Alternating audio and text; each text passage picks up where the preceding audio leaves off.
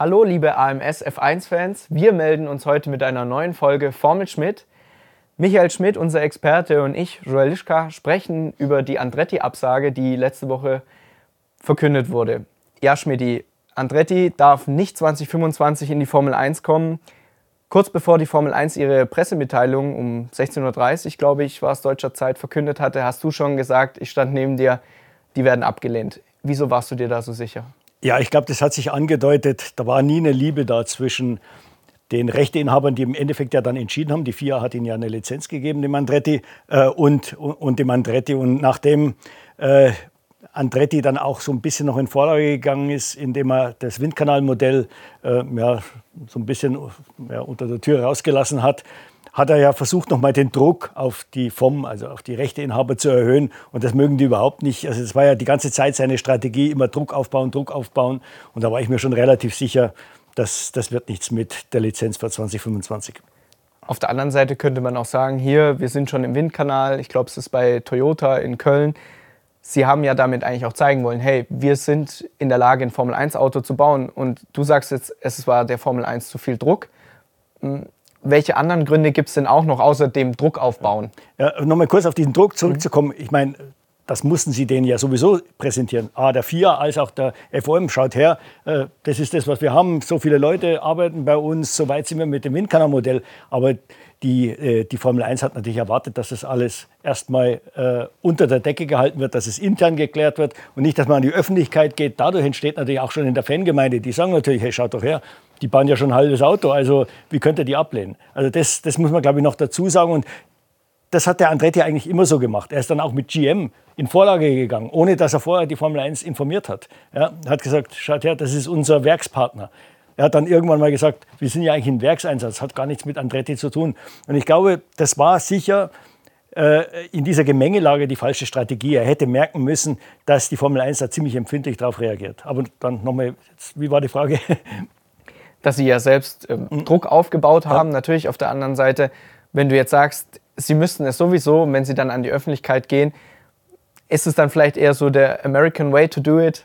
erstmal zeigen, wir können es, wir haben es und nicht diese, sag ich mal, Hintertürchen, mal schauen, was wir da alles auf Lager haben und dann, dann verkünden wir es gemeinsam, sondern einfach zeigen wollen, wir sind so attraktiv, ihr könnt uns nicht ablehnen. Einerseits ja, auf der anderen Seite, glaube ich, hat Andretti relativ früh gemerkt, dass von der anderen Seite da Bedenken gibt, äh, dass diese Nummer eben, dass er die nicht so leicht durchdrücken kann. Und ich glaube, er hat dann eben diese Strategie gewählt, die im Rückblick, muss man sagen, er hätte es eigentlich früher merken müssen, die falsche war. Kannst du so ein bisschen was zur Chronologie sagen von Andretti, die in die Formel 1 kommen wollten? Du bist ja auch ganz gut mit äh, Michael und Mario, dem, dem Vater, der selbst Formel 1 Weltmeister war. Wann kam so ernsthaft das erste Mal ernsthaftes Interesse auf, in die Formel 1 zu kommen? Ja, das erste Mal war so vor zweieinhalb Jahren, als man äh, sauber kaufen wollte. Ich meine, das hätte keiner verhindern können, aber äh, da waren äh, die Finger zu kurz, sagen wir mal so. Es ging ja nicht nur um den Kaufpreis, den hätte man aufbringen können, aber der Besitzer von Sauber, äh, Finn Rausinger, wollte auch eine Garantie über die nächsten fünf Jahre haben, also eine Bankbürgschaft nochmal über 50 Millionen Dollar pro Jahr oder Euro pro Jahr. Und da waren die damals nicht in der Lage, dieses Geld aufzubringen. Da war die Formel 1 auch noch nicht so attraktiv, wie sie heute ist. Äh, heute wäre das wahrscheinlich was anderes gewesen. Und dann hat er es halt selber probiert. Und dann ist er den offiziellen Weg gegangen, was ja auch okay ist. Er hat bei der FIA nachgefragt, waren ja auch noch drei andere Kandidaten, die dann abgelehnt wurden. Hat dann da die Lizenz gekriegt und dann hat er gedacht, naja, jetzt ist das Tor schon halb geschossen. Aber wie gesagt, dann hat er halt auch die Rechnung ohne den Wirt gemacht, weil äh, die Bedenken waren von Anfang an eher bei den Rechteinhabern, also dem Formel-1-Management, als bei der FIA. Ich finde es ganz interessant, weil die FIA hat ihnen die Lizenz erteilt. Es könnte vielleicht viele, die sich nicht so detailliert mit Motorsport auskennen, für die war dann wahrscheinlich klar, Andretti darf kommen. Dann war, wussten wir natürlich sofort, die Formel 1 entscheidet es im Endeffekt.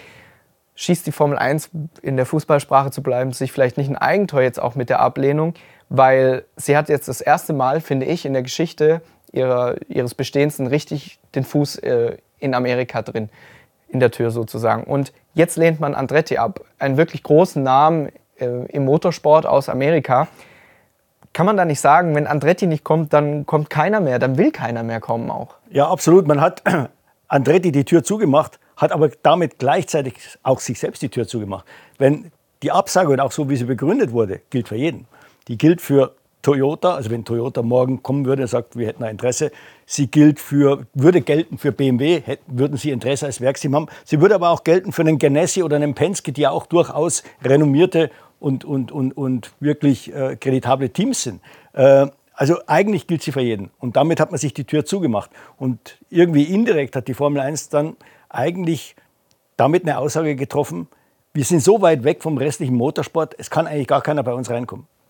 Glaubst du, es ist dann einfach zu kompliziert, weil Sie ja auch gesagt haben, ein Neueinsteiger sollte sofort um Podien und um Siege kämpfen, was ja, wenn man mal ehrlich ist, in der Geschichte sehr selten passiert ist dass sie da einfach zu abgehoben ist, einfach auch zu sagen, ja, okay, es ist auch ein Prozess, den ein Team durchlaufen muss, bis es dann in der Lage ist zu gewinnen. Mhm. Nehmen wir mal Mercedes, die haben ein bestehendes Weltmeisterteam übernommen, die sind auch jahrelang hinterhergefahren. Ja, absolut. Ich meine, äh, in dieser Begründung sind einige Sachen drin, die sehr unglücklich formuliert sind, wo man fast den Eindruck hat, das ist eine persönliche Abrechnung mit dem Andretti gerade, gerade der Passus, den du erklärt hast. Ähm, ja, wer kommt, der muss gleich im Podium und um Siege mitfahren. Das ist unmöglich. Wirklich absolut unmöglich. Selbst ein Toyota, der vielleicht noch am nächsten dran wäre, hm, sowohl vom Motor als auch vom Chassis, die die Infrastruktur haben in Köln, würde das nicht schaffen. Wir kennen ja den, wie Toyota 2002 eingestiegen ist und damals war es noch leichter, weil das Umfeld, da gab es ja noch viel eher noch schlechtere Teams, als es heute gibt. Heute gibt es eigentlich zehn gute Teams. Also wie gesagt, schon allein mit dieser Begründung würde man jeden anderen ausschließen. Und äh, dann auch zu sagen, naja, der Andretti hat in keiner der Rennserien, wo er unterwegs ist, äh, eine ähnliche Herausforderung erlebt, wie er dann erleben würde, wenn er in die Formel 1 käme. Ja, das, auch das wieder trifft auf jeden zu wir müssen, das ist ganz klar, die Formel 1 hat mit dem Rest des Motorsports nichts zu tun. Man kann in Le Mans, in Indy, in der Formel E nichts lernen, was einem in der Formel 1 hilft. Das, das muss man mal ganz klar sehen. Wenn das das Kriterium ist, muss man sagen, Leute, der Laden ist zu, außer es stirbt hier einer, ein Team, dann könnt ihr das kaufen oder könnt ihr den Platz übernehmen, sonst kommt hier keiner mehr rein. Also da muss man dann auch ehrlich sein und das waren sie nicht. Sie haben es eigentlich zu sehr auf den Andretti bezogen, ohne zu merken, dass es eigentlich für alle anderen auch gilt. Hältst du das nicht einfach für gefährlich?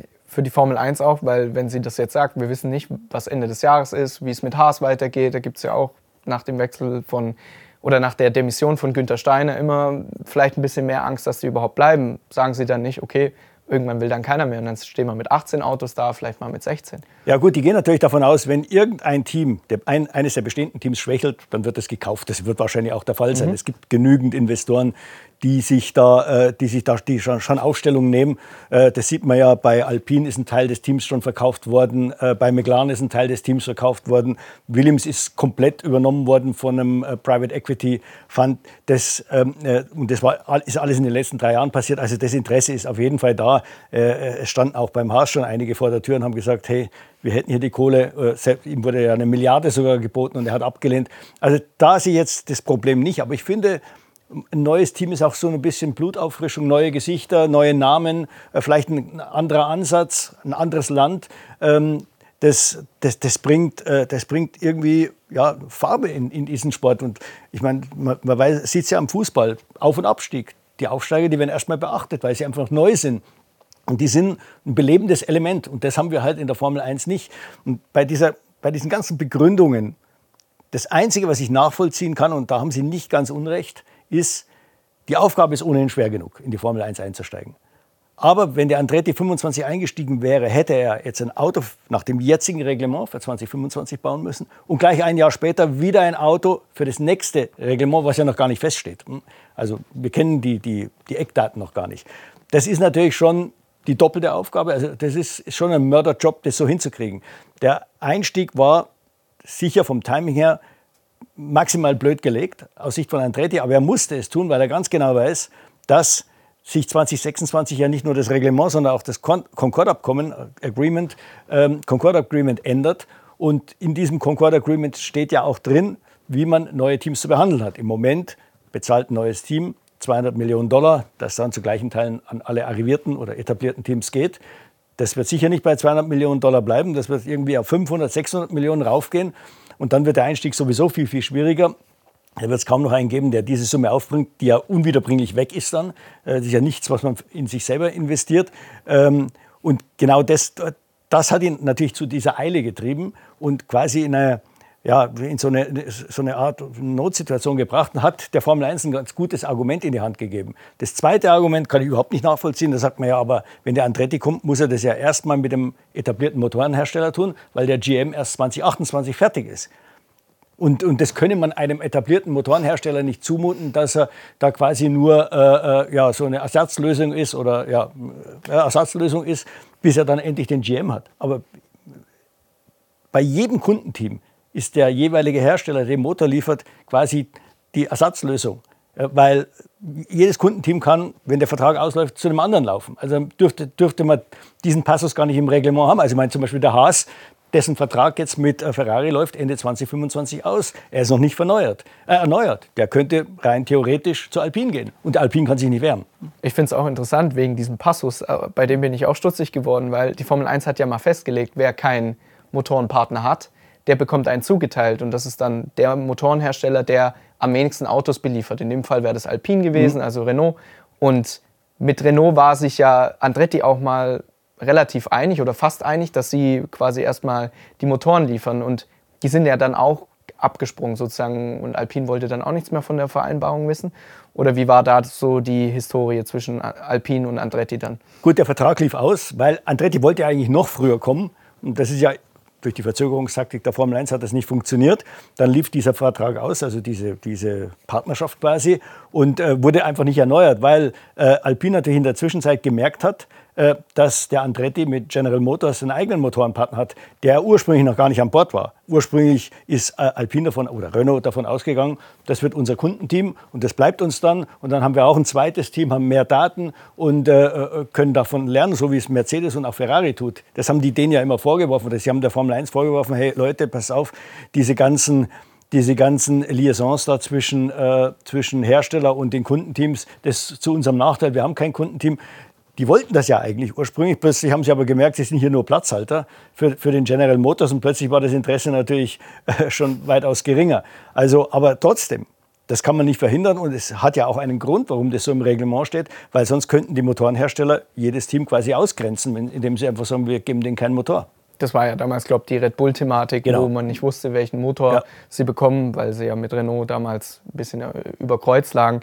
GM hattest du jetzt schon angesprochen. Die Formel 1 hat jetzt ein kleines Hintertürchen offen gelassen, dass ab 2028 es möglich wäre, dass Andretti kommt, aber nur als Werksteam sozusagen mit GM.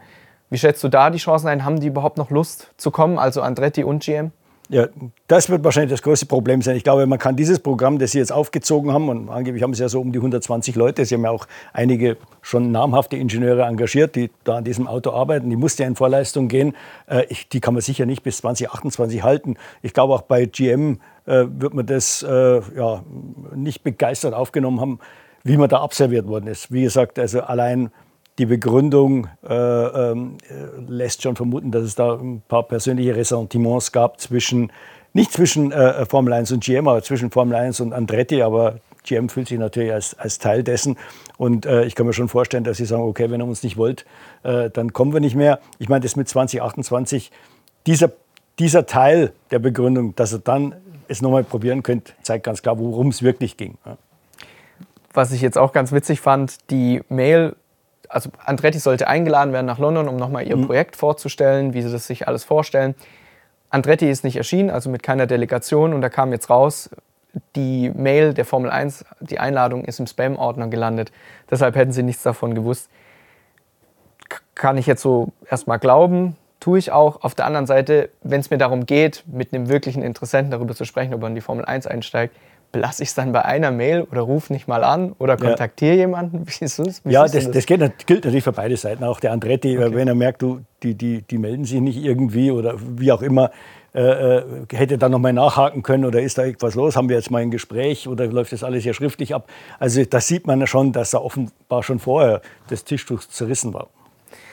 Und wir hatten es, glaube ich, vor einer Woche oder vor zwei Wochen wir haben ja zwei neue Namen jetzt dieses Jahr offiziell im Starterfeld, weil Sauber zu Steak wird, Steak F1 Team und Toro Rosso Alpha Tauri hat diesen Sponsorennamen als Teamnamen gewählt bekommen.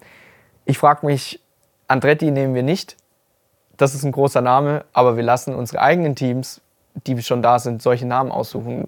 ist nicht ein Rieseneigentor nochmal. Ja, da, da, versteckt sich natürlich auch eine der Ohrfeigen, die sie dem Andretti mitgegeben haben. Die haben ja behauptet, wenn der Andretti in die Formel 1 kommt, dann hilft es mehr dem Andretti als der Formel 1. Äh, Nochmal, ein Andretti hätte der, dem Sport mehr geholfen als ein Stake F1 oder ein Visa Cash App RB F1. Äh, das sagt keinem Menschen was. Äh, äh, Andretti hat immerhin eine Historie äh, im Motorsport, jetzt nicht gerade in der Formel 1 als Team, als Name ja, als Fahrer, aber nicht als Team. Aber man weiß, um was es geht während die anderen Namen ja auf nichts rückschließen lassen. Ein Unbeteiligter, wenn der Stake F1 hört, der weiß nicht, was da dahinter steckt. Dass das ein Schweizer Rennstall ist, der 1993 in die Formel 1 eingestiegen ist, der zwischen 2006 und 2009 den Großteil seines Teams an BMW verkauft hat, der das wieder zurückgekauft hat, der sich dann seit äh, 2018 äh, Alfa Romeo genannt hat. Diese ganze Historie ist zunächst mal verschwunden.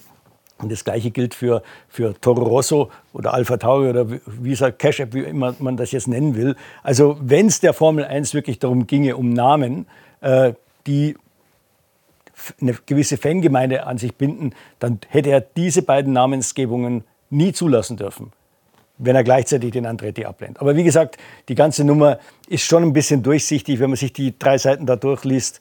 Im Endeffekt ist ganz klar, um was es geht. Es, es geht nur ums Geld und ich, ich glaube, das muss man das, das muss man mal erklären. Und, und jetzt komme ich wieder zurück auf die 2028. Äh, es ist so, wenn, wenn die Formel 1 ähm, gesagt hätte, okay Andretti, du kommst, dann hätte es Theater mit allen anderen Teams gegeben. Die Teams hätten gesagt, der Wert meiner Lizenz oder meines Assets, wie das heute heißt in, in, in Neudeutsch, äh, der reduziert sich, weil jetzt sind wir ja elf statt zehn, äh, ist logischerweise ein bisschen weniger wert. Wir wissen ja, die meisten Teams sind wahrscheinlich mindestens um eine Milliarde, die großen wahrscheinlich noch, noch, werden noch höher eingestuft und mein Anteil am Kuchen wird sich verringern. So, was wäre was wär passiert? Die Teams äh, hätten gesagt, okay, wir kriegen zwar 20 Millionen Dollar jeder, äh, diese Dilution Fee, also dieses, diese, quasi dieses Entgelt für das elfte Team, aber das ist nach ein paar Jahren ist das aufgebraucht.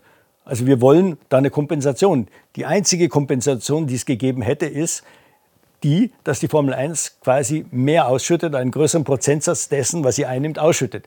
Das wäre an ihren eigenen Geldbeutel gegangen. Das wollten die natürlich nicht. Und meiner Ansicht nach ging es nur darum.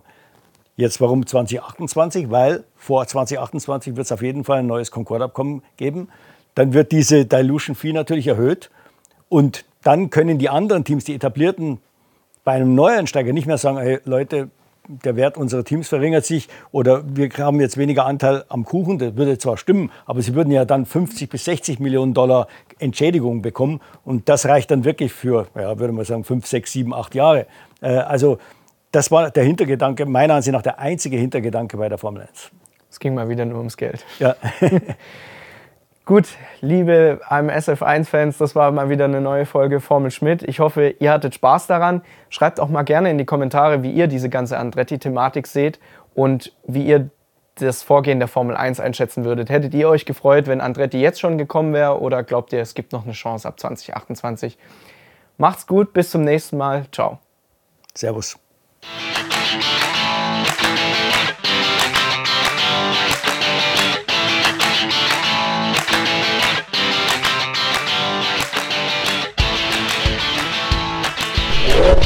Oh.